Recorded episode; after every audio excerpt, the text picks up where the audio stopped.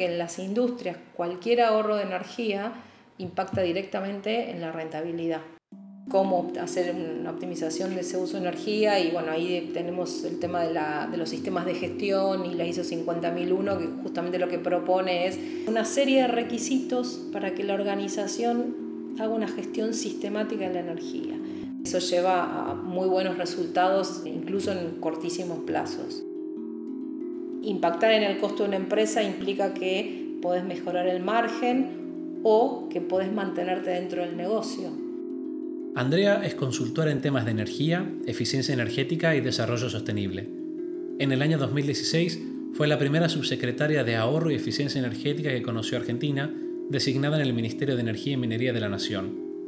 Será la presidenta del Comité Argentino del Consejo Mundial de Energía para el año 2020 y en lo que respecta a este programa en particular, fue la primera en confiar desinteresadamente concediendo su entrevista. Por esto, antes de comenzar con el programa, extiendo mi más profundo agradecimiento.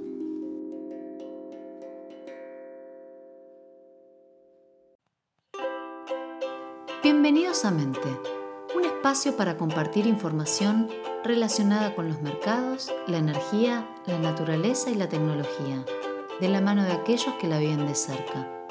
Con ustedes, Constantinos Papalias. ¿Cómo definirías eficiencia energética?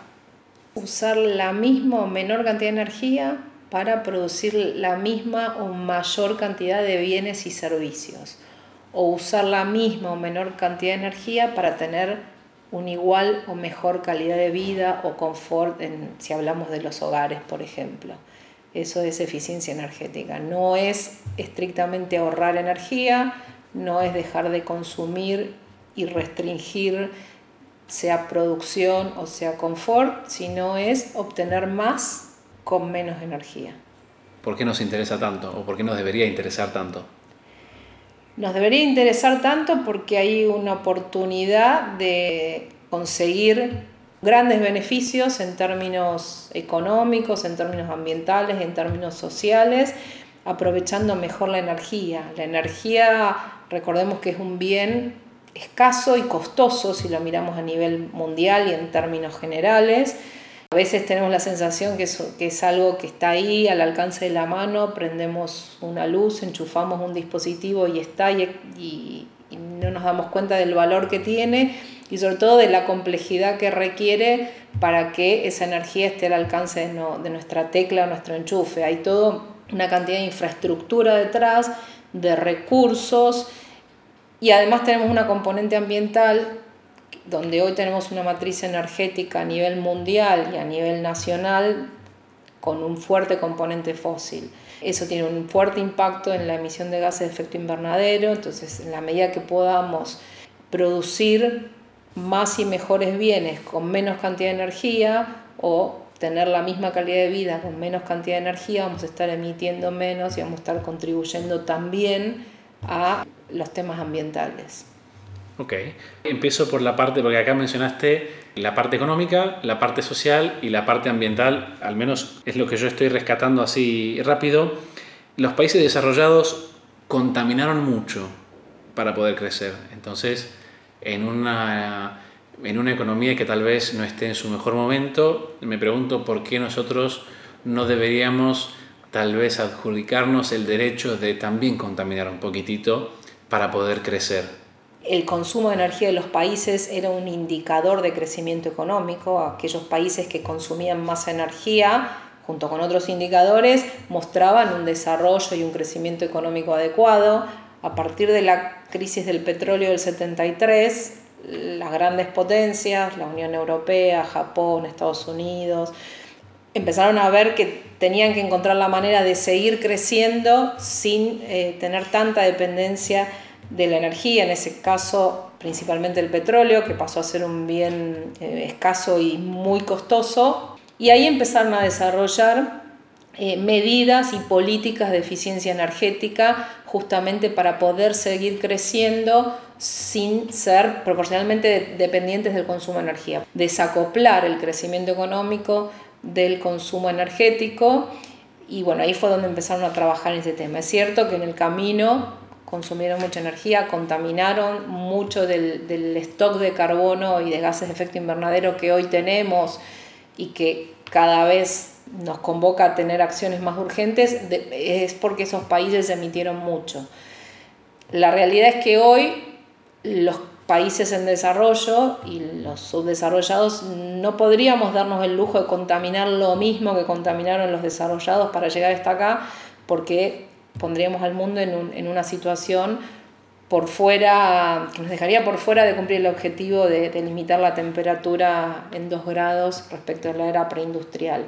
Entonces, hoy lo que tenemos que hacer es tratar de avanzar en ese desarrollo con un contexto donde tenemos otras tecnologías diferentes a las de los años 70 y poder seguir creciendo tratando de consumir menos energía y de aquellas energías que sí consumimos sean energías de fuentes más limpias o con menos nivel de emisiones podríamos hacerlo, sí, estaríamos comprometiendo el futuro de todos. Entonces, hoy además tenemos al alcance otras tecnologías, otras políticas, otro contexto. Entonces, tenemos que empezar a ver cómo hacemos para seguir creciendo con menos emisiones. Cierto, en aquel momento cuando ellos crecían, no necesariamente tenían las tecnologías que, de las que disponemos hoy, tampoco tal vez estaban tan al tanto del daño que estaban generando en ese momento. Entonces, llegamos tarde, desolé pero aquí estamos y hay que seguir.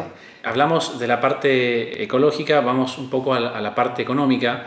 Me pregunto cuál es la frontera hoy en día de eficiencia energética en términos de industria y dónde estamos nosotros acá en Argentina. En términos económicos, hoy las industrias en Argentina todavía la mayoría tienen un buen margen para ser más eficientes. Cuando hablamos de ser más eficientes en una industria, tenemos que pensar en dimensiones de operación, de mantenimiento y de tecnología. La eficiencia energética no significa solamente invertir en nueva tecnología o invertir una suma importante de dinero en nuevas tecnologías.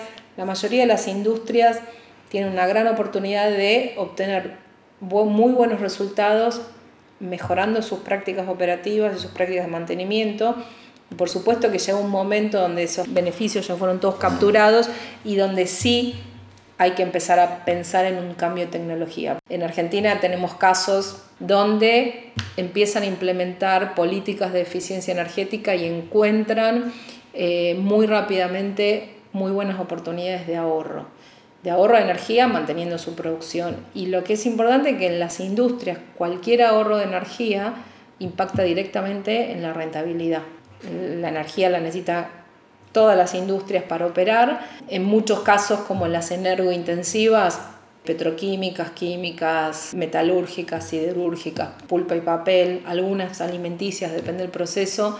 En muchos casos el costo de la energía puede ser el mayor de los costos operativos, puede ser del orden del 30% de sus costos operativos sin contar materia prima, y comparable con los costos de personal en una empresa grande. Eh, la diferencia es que en la mayoría de las industrias el, el, personal tiene un área de recursos humanos encargada de gestionar ese personal y la mayoría de las veces eso está optimizado.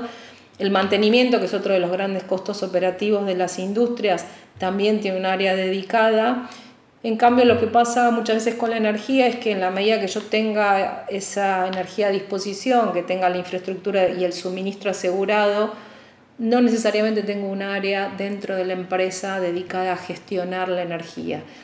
Eso está cambiando en los últimos años y muchas empresas ya están empezando a ver cómo hacer una optimización de ese uso de energía y bueno, ahí tenemos el tema de, la, de los sistemas de gestión y la ISO 50001 que justamente lo que propone es tener un equipo, tener una metodología sistemática para gestionar la energía y eso lleva a muy buenos resultados incluso en cortísimos plazos. Aún en un escenario de precios bajos, la oportunidad para ser más eficiente existe, porque, porque muchas de las medidas que se pueden implementar son sin inversión. Es cambiando el modo en que se hacen las cosas, es identificando dónde están los usos críticos de energía, quién los gestiona, de qué variables depende y cómo lo puedo mejorar. Entonces, al tener inversiones casi nulas, los beneficios siguen siendo muy altos, incluso en un escenario de precios bajos. Voy a partir de ese punto y preguntarte CAPEX versus cerebros. Entonces, me pregunto si hoy en día están tomando eh, profesionales para trabajar en el tema, si, si la industria está tomando, asumo, ingenieros o técnicos para trabajar en eso con una inversión que es, digamos, es el sueldo, eh, pero en términos de capital no es algo muy, muy fuerte que tal vez no esté al, alcance de una, de una empresa hoy en día. Eh, sí, no que se estén tomando especialmente, lo que sí cada vez más están dedicando parte de sus recursos que ya tienen a que se empiecen a ocupar de estos temas. Eso obviamente que en, la cuenta global seguro que en algún punto implicará el, el, ingreso, la incorporación de más personal. Pero sin ninguna duda el, el, tema de incorporar personal para estos temas es mucho más rentable que avanzar en un cambio de tecnología. Bueno, por esto que decía, que tienen, em, son acciones que necesitan casi ninguna inversión, pero sí necesitan eh, mano de obra profesionalizada y que esté capacitada en estos temas en, particular. Entonces tiene mucho sentido capacitar a la gente, implementar estos sistemas de gestión, involucrar a toda la organización, que el consumo de energía sea de alguna manera responsabilidad de todos los que están vinculados a esos consumos. En toda la organización tiene que estar este, este nuevo concepto de, bueno, veamos cómo se puede mejorar del desempeño energético de la organización. El desempeño energético es un concepto bastante más amplio que involucra la eficiencia energética, pero también involucra los costos de la energía y los contratos. Hay muchas empresas donde tienen una gran oportunidad de ahorro de costos renegociando esos contratos o revisando solamente qué potencia tienen contratada con la distribuidora eléctrica. Muchas veces tienen potencias contratadas que no necesitan y eso tiene un impacto económico directo y una inversión en un profesional que se ponga a analizar el contrato y las facturas y el consumo y que se puede recuperar muy, muy rápido. Una buena gestión de la potencia contratada apunta a maximizar por un lado el factor de carga, es decir, la relación entre potencia media y potencia contratada, y por otro lado la demanda máxima de potencia en sí. El sistema cobra por los recursos puestos a disposición, si un cliente industrial requiere mucha potencia en pico, debe retribuir los elementos que le permiten tenerla disponible. No obstante, a veces se pueden distribuir los procesos en el tiempo de forma que aquellos que demanden mucha potencia no coincidan temporalmente. Así se puede consumir la misma energía con menor demanda de potencia, reduciendo el cargo por capacidad. Vale la pena hacer las cuentas y capturar las oportunidades disponibles. El desempeño energético también tiene que ver con el aprovechamiento de corrientes residuales que puede tener eh, la industria internamente y también con lo que está vinculado con el uso de energías renovables. Veo que estamos gravitando inevitablemente alrededor de la norma ISO 50001, así que por favor, contame un poquitito eh, en qué se enfoca y para qué sirve, digamos. ¿Qué me cambiaría a mí entre intentar certificar esa norma y todo el proceso que eso me va a llevar y contratar un par de ingenieros recién recibidos y tirarlos a la pileta para que encuentren procesos que no están en su óptimo. Bueno, lo que te cambia es que si contratas los ingenieros o incluso con los ingenieros propios, se van a identificar oportunidades seguramente, se van a implementar medidas, vas a obtener resultados, en muchos casos esas medidas pueden ser, por ejemplo, y vamos a poner un ejemplo concreto para, visualizarlo, identificamos que podemos cambiar un compresor porque el que tenemos es viejo y necesito uno más, más moderno con una mejor eficiencia y es clave en el consumo de la planta. Los ingenieros hacen el mejor diseño que pueden de ese compresor, compran el más eficiente del mercado, la empresa invierte un montón de dinero a los seis meses pasa que por alguna cuestión operativa la demanda del mercado, baja la carga de la planta, cambió el responsable de mantenimiento, al año teníamos que ponerle un repuesto y no estaba el original, le pusimos uno que total se parecía bastante. Y al final lo que vemos es que ese compresor no nos, ya no nos da y los beneficios que habíamos calculado nunca se obtienen o se empiezan a, a diluir en el tiempo. ¿Te suena familiar? Pasa el tiempo, las prioridades pasan a ser otras y pues a los dos años, supongamos, eh, viene un gerente nuevo y dice, bueno, por qué esto está así, vamos a hacer otro estudio de eficiencia energética, en realidad el tema no era el compresor, era la caldera, y así podemos estar años subiendo y bajando, impulsando un montón de proyectos de eficiencia energética, diluyendo los resultados en las cuestiones del día a día y porque cambian las condiciones de contexto. Y eso tiene dos efectos. Uno es que no avanzamos en una mejora continua. No es que capitalizamos y acumulamos esos beneficios, sino que van y vienen. Y lo otro es que es bastante frustrante para el ingeniero que hace las cuentas, que convence a la dirección, que logra cambiar el compresor y que a los dos años ve que no está operando en, su mejor punto de eficiencia, también es muy desmotivante o, juega muy en contra para aquella gerencia que tiene que aprobar una alta inversión y que al final no ve el beneficio que el ingeniero había calculado que iban a tener. Y eso lleva a que toda la organización se desanime y que se deje un poco de lado estas medidas de eficiencia. Lo que propone la ISO 50001 es la implementación de un sistema de gestión, así como tenemos los sistemas de gestión de calidad, establece una serie de requisitos para que la organización haga una gestión sistemática de la energía. Me dice, mira cuál es tu línea de base, identifica todos los consumos de energía, selecciona aquellos que son significativos para tu operación, identifica quiénes impactan sobre ese consumo significativo, identificar qué variables hacen que ese consumo suba o baje. Las variables pueden ser manipulables o no. Una variable puede ser la temperatura ambiente, por ejemplo. Bueno, no la puedo cambiar, pero sí puedo tener presente que me impacta y puedo actuar en consecuencia y preventivamente. Y es, todos esos requisitos nos ayudan a empezar a mirar mucho más detenidamente y con una metodología preestablecida esos consumos de energía, quién los impacta, cómo lo podemos mejorar. Y ese ejercicio y esa metodología nos lleva a que muchas veces, y hay muchos ejemplos bien concretos, organizaciones que tenían años de trabajar en eficiencia, que habían tenido muchos proyectos por delante, muy buenos ingenieros y técnicos, descubran que de repente en un año pueden reducir un 9%, un 10% su consumo de energía solamente cambiando prácticas operativas.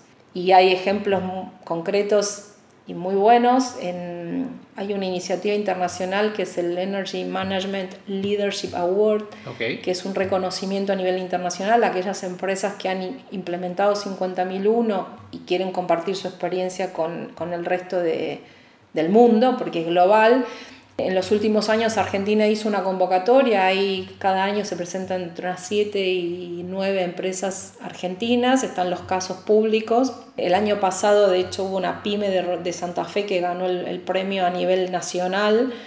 Hay una pyme del Gran Buenos Aires que también participó, donde cuentan casos que por cambiar la, la, metodología de operación en un equipo que era el mayor consumidor de energía ahorran un 60% de la energía que consumía algo que entre ingenieros se conoce mejor como un montón. Muchísimo. Solamente por cambiar era una estufa donde cocinaban unas piezas, una metalmecánica, donde cocinaban unas piezas y identificaron que el, mismo resultado lo podían tener en vez de con 8 minutos, con 6 minutos y que la temperatura a la que trabajaban no era necesaria, que podían conseguir la misma calidad de salida con menos temperatura, eso lo llevó a ahorrar 60% en el mayor equipo de la planta. Y cuando hacen el periodo de repago de lo que invirtieron, contando las capacitaciones que contrataron, que en general es servicios, ¿no? Contratan una capacitación para sus empleados, Parte de las horas de sus empleados las, las cuentan como inversión también. En algunos casos contratan a alguien que los,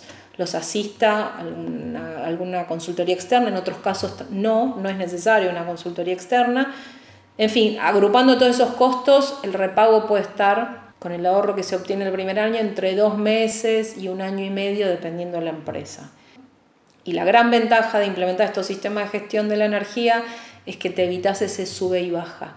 Lo que conseguís con esto, al implementarlo y sistematizarlo, es que lo que ahorraste en el primer año se mantenga en el segundo, continúe en el tercero y a lo largo de los años vas incorporando nuevos ahorros y nuevas prácticas y llega un momento en que probablemente sí, para seguir mejorando haya que cambiar algún equipo, quizás un salto de tecnología. Muchas veces una industria que quiere ampliarse, para ampliarse necesita más energía. No siempre esa energía adicional está disponible. Si esa energía es gas natural, quizás no está en, en cantidad de suministro. Si esa energía es energía eléctrica, quizás no está la infraestructura de las líneas, del transformador que necesita, sea propio de la distribuidora. En fin, pueden haber otros cuellos de botella relacionados con el, con el suministro de energía que no le permitan a la empresa ampliarse. Si la empresa es capaz de optimizar sus propios consumos con la misma cantidad de energía que, que hoy le suministran, puede ampliarse sin energía adicional. Y ahí hay un caso bastante emblemático que es eh, el de Profértil en Bahía Blanca, que hace muchos años, cuando había fuertes restricciones de gas natural, ellos tenían grandes oportunidades de mercado de crecer porque había demanda de urea, pero no podían comprometerse a ampliarse porque no iban a tener el gas natural que es materia prima para ellos. Entonces hicieron un gran proyecto donde lo que hicieron es que con el mismo gas usaban una, buena parte para materia prima y una parte para funcionar como utility. Hicieron un, cambio en lo que era la configuración de, procesos de la planta, reduciendo el gas que necesitaban como utility, como servicio auxiliar, y, ese gas que reducían lo pasaron a materia prima. Conclusión, ampliaron un 15% su producción con la misma entrada de gas natural. Impactar en el costo de una empresa implica que podés mejorar el margen o que podés mantenerte dentro del negocio. Haciendo una optimización del consumo de energía, logra una reducción de ese costo asociado y eso le permite quedar dentro del negocio. O de otra manera, podés reducir, trasladar esa mejora en, en costos a tus productos o servicios y tenés un diferencial que te hace más competitivo frente al mercado preguntándote desde, desde el lado de un practitioner en lo que es la evaluación de proyectos. Eh, estamos transitando un periodo de gas natural licuado a precios muy bajos, ah, hubo una sobreoferta que se exacerbó por eh, la pandemia del nuevo virus del SARS, el, famoso coronavirus, y además estamos viendo costo de las energías de instalar energías renovables bajar. Entonces me pregunto si las, grandes inversiones en energía eficiencia siguen siendo rentables y si siguen teniendo sentido en este momento donde realmente parecería que abunda la, energía barata en ciertos sectores. Bueno, eso, es, es una buena pregunta. Si hablamos de comparar inversiones en eficiencia energética, claramente hay que comparar distintos escenarios, pero es importante tener presente que lo que hoy tiene que ver con el mercado de gas natural, pues lo dijiste, estamos transitando momentáneamente, es algo muy puntual. Entonces, muchas veces lo que sí tiene sentido en temas de eficiencia energética, hacer la evaluación de los proyectos, tener una sensibilidad al precio de la energía que estamos desplazando y tenerlos identificados para después poder anticiparse y en algún momento donde indefectiblemente el precio del gas seguramente va, a, volver a, otros valores, bueno, ahí tenemos identificado y nos, adelantamos a, esa situación. En algunos casos, como lo que hablamos de cuestiones operativas y de mantenimiento, va a seguir siendo siempre una mejor opción. Y si hay restricciones de infraestructura como las que comentábamos, también. Entonces, no todo va a ser rentable en los mismos escenarios de precios, pero vale la pena tenerlos analizados. Y el otro componente de mercado en el que hoy ya las empresas, incluso las grandes compañías petroleras, están haciendo sus evaluaciones internas de los proyectos es tener en cuenta el costo de la tonelada de CO2.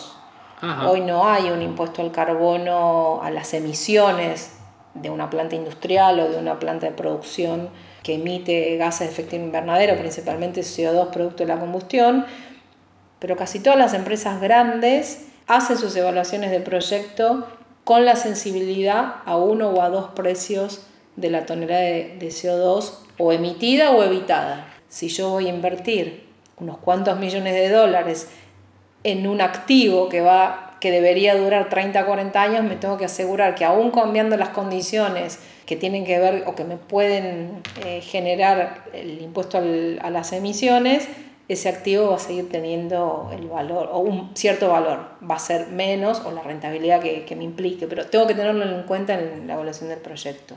Okay. Y cuando hacemos proyectos de eficiencia, siempre estamos evitando emisiones. ¿Por qué? Porque en una matriz donde tenemos 82% de origen fósil y la energía que voy a estar desplazando seguro que tiene emisiones de gas de efecto invernadero. Hablaste de los, de los majors, pero ¿crees que se está tomando en cuenta el potencial del impuesto al carbono o los bonos verdes? Salvo en las grandes empresas, el resto no sé si lo están mirando.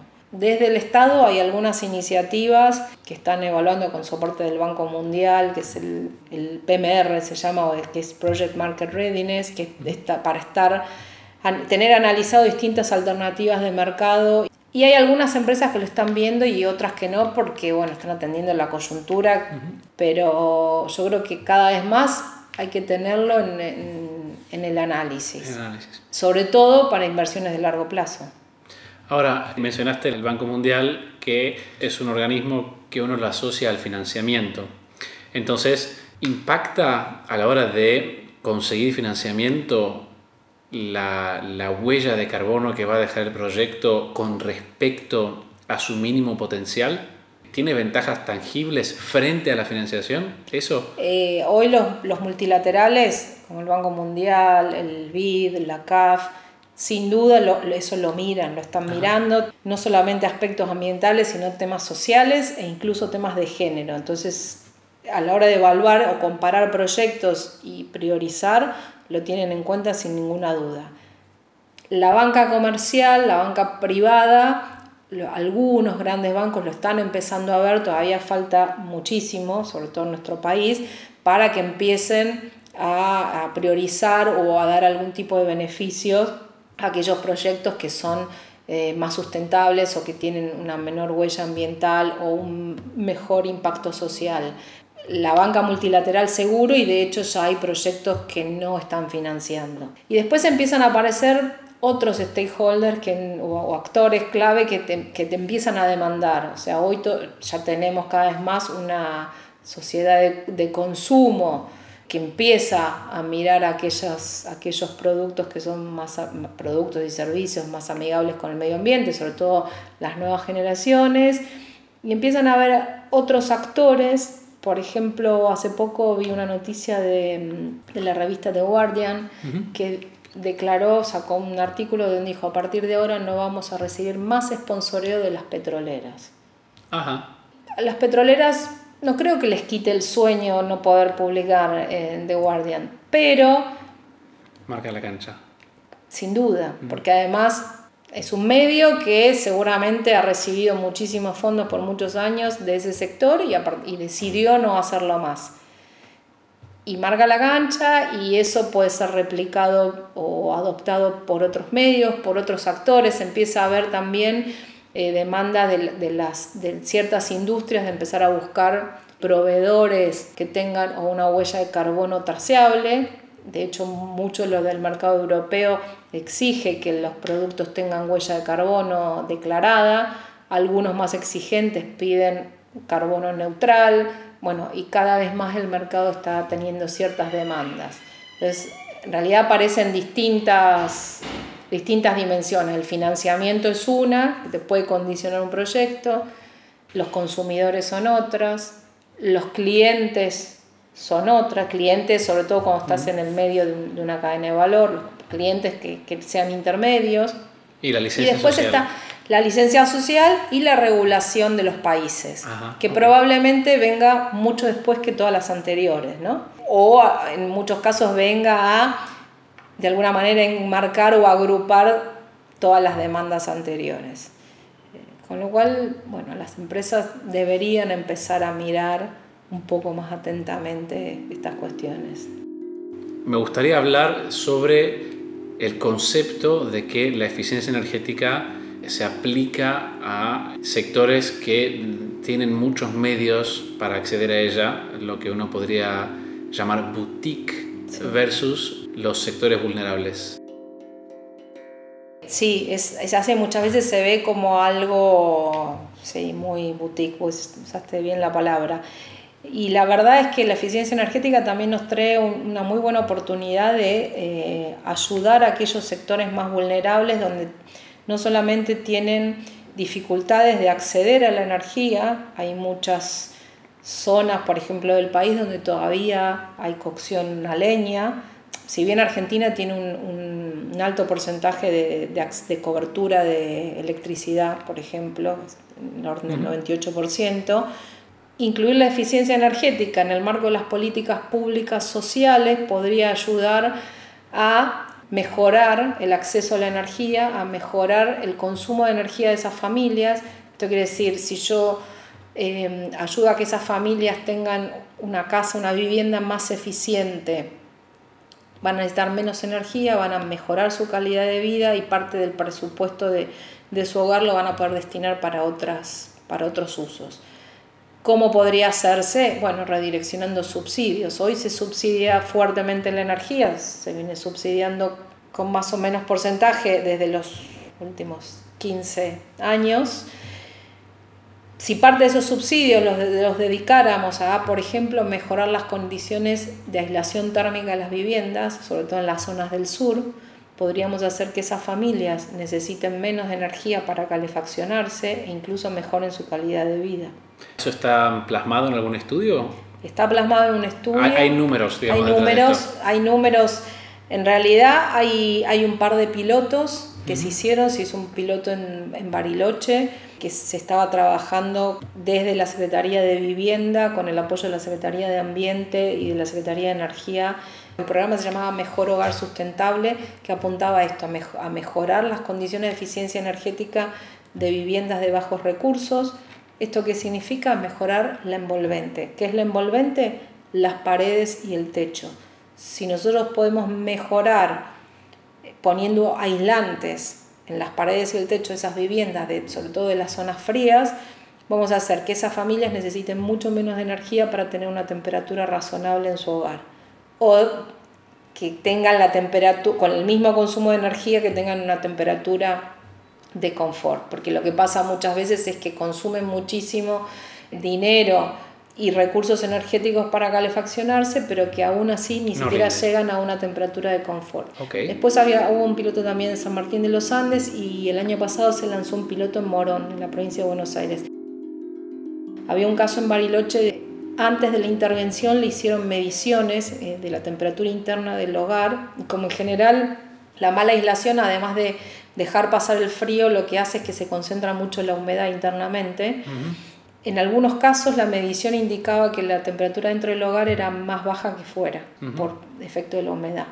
Después de la intervención, que son intervenciones sencillas que se hacen en tres o cuatro días uh -huh. y, y, de montos bajos, estamos hablando por ahí de montos, montos bajos para que lo haga el Estado, no el usuario, pero uh -huh. montos que pueden estar en 1.500, 2.000 dólares, que se recuperan en cinco años de subsidio Ok, pero eh, viene, viene por el lado entonces de una intervención estatal que si lo querés así no cambia el monto sino el destino de los recursos. Mantenés la misma cantidad de subsidios si así lo, sí, lo permite subsidios o, o, podés decidir como Estado también eh, invertir más cantidad de dinero del que venís invirtiendo porque entendés que es una política que tiene sentido. Ese es es una parte del, del impacto social uh -huh. que tiene la eficiencia energética en sectores de bajos recursos. Después también tiene otros impactos indirectos, por ejemplo, eficiencia energética en todo lo que tiene que ver con transporte o con las centrales térmicas que están en, cerca de las ciudades, si somos más eficientes en, en, en esos consumos, no solamente reducimos la cantidad de energía y las emisiones de gases de efecto invernadero, sino que también se, se reducen las emisiones locales, óxidos de nitrógeno, azufre, Ajá. particulado. Mejorar la calidad de aire, y en función de eso hay estudios de la Organización Panamericana de la Salud, baja la demanda en, en hospitales para atención de enfermedades respiratorias que eso impacta positivamente uh -huh. eh, en la población, no importa de qué nivel social sea, y reduzco el presupuesto del Estado que dedico Destinado. al tratamiento de esas enfermedades respiratorias. Entonces es un círculo virtuoso donde los co-beneficios son múltiples, muchas veces son difíciles de, cuantificar para poner una ecuación económica. Como mínimo habría que identificarlos de manera cualitativa. Y después también, cuando por efecto de eficiencia energética logro que el usuario sea Pongamos de nuevo el ejemplo de un hogar. Si yo logro que un hogar gaste menos en las facturas de electricidad y gas como consecuencia de política de eficiencia energética, ese dinero que tiene esa familia lo más probable es que lo vuelque al consumo. Ese consumo tiene impuestos asociados, con lo cual parte de ese dinero que la familia ahorra, que ahorra y destina a otros usos, también vuelve al Estado como parte de impuestos, con lo cual hay también un flujo positivo en la economía en general. Para cerrar, un paper o un libro donde podría acudir alguien para eh, informarse mejor sobre, sobre asuntos de eficiencia energética y todas las herramientas que están a su alcance? La respuesta siempre que hablamos de eficiencia energética es depende, depende si alguien de donde sea. Si ese alguien es alguien que quiere mejorar la eficiencia en su hogar, por ejemplo, en, la página de la Secretaría de Energía hay muy buena información, en la página de los entes regulatorios también, y muchas de las distribuidoras de, gas y electricidad también tienen información en sus sitios web. También hay información para usuarios eh, industriales o comerciales. Y con respecto a la primera pregunta de eh, una, bibliografía, bueno, a mí me, me, me, gustan en particular las publicaciones de la Agencia Internacional de Energía. La agencia anualmente saca un reporte de cómo está el tema de eficiencia a nivel mundial, hace una cobertura por las oportunidades que hay de eficiencia en distintos sectores, novedades que pueda haber en cuanto a temas de, de tecnología y siempre tiene leading case. Para las industrias también puede ser interesante consultar el sitio Energy Management Leadership Award, que es este premio internacional. Entonces ahí pueden buscar alguna empresa parecida a la de ellos o alguna del mismo, de la misma rama, del mismo tamaño o de la misma geografía y ver qué han hecho esas empresas y tratar de, obtener eh, o de implementar medidas parecidas. Gracias, Andrea. Gracias por la oportunidad de seguir difundiendo el tema. El contenido es producido por Constantinos Papayás y la música compuesta por Euge Barker. Podrán encontrar el podcast en su plataforma de preferencia como Spotify o Apple o la que más les guste y también seguirnos por LinkedIn.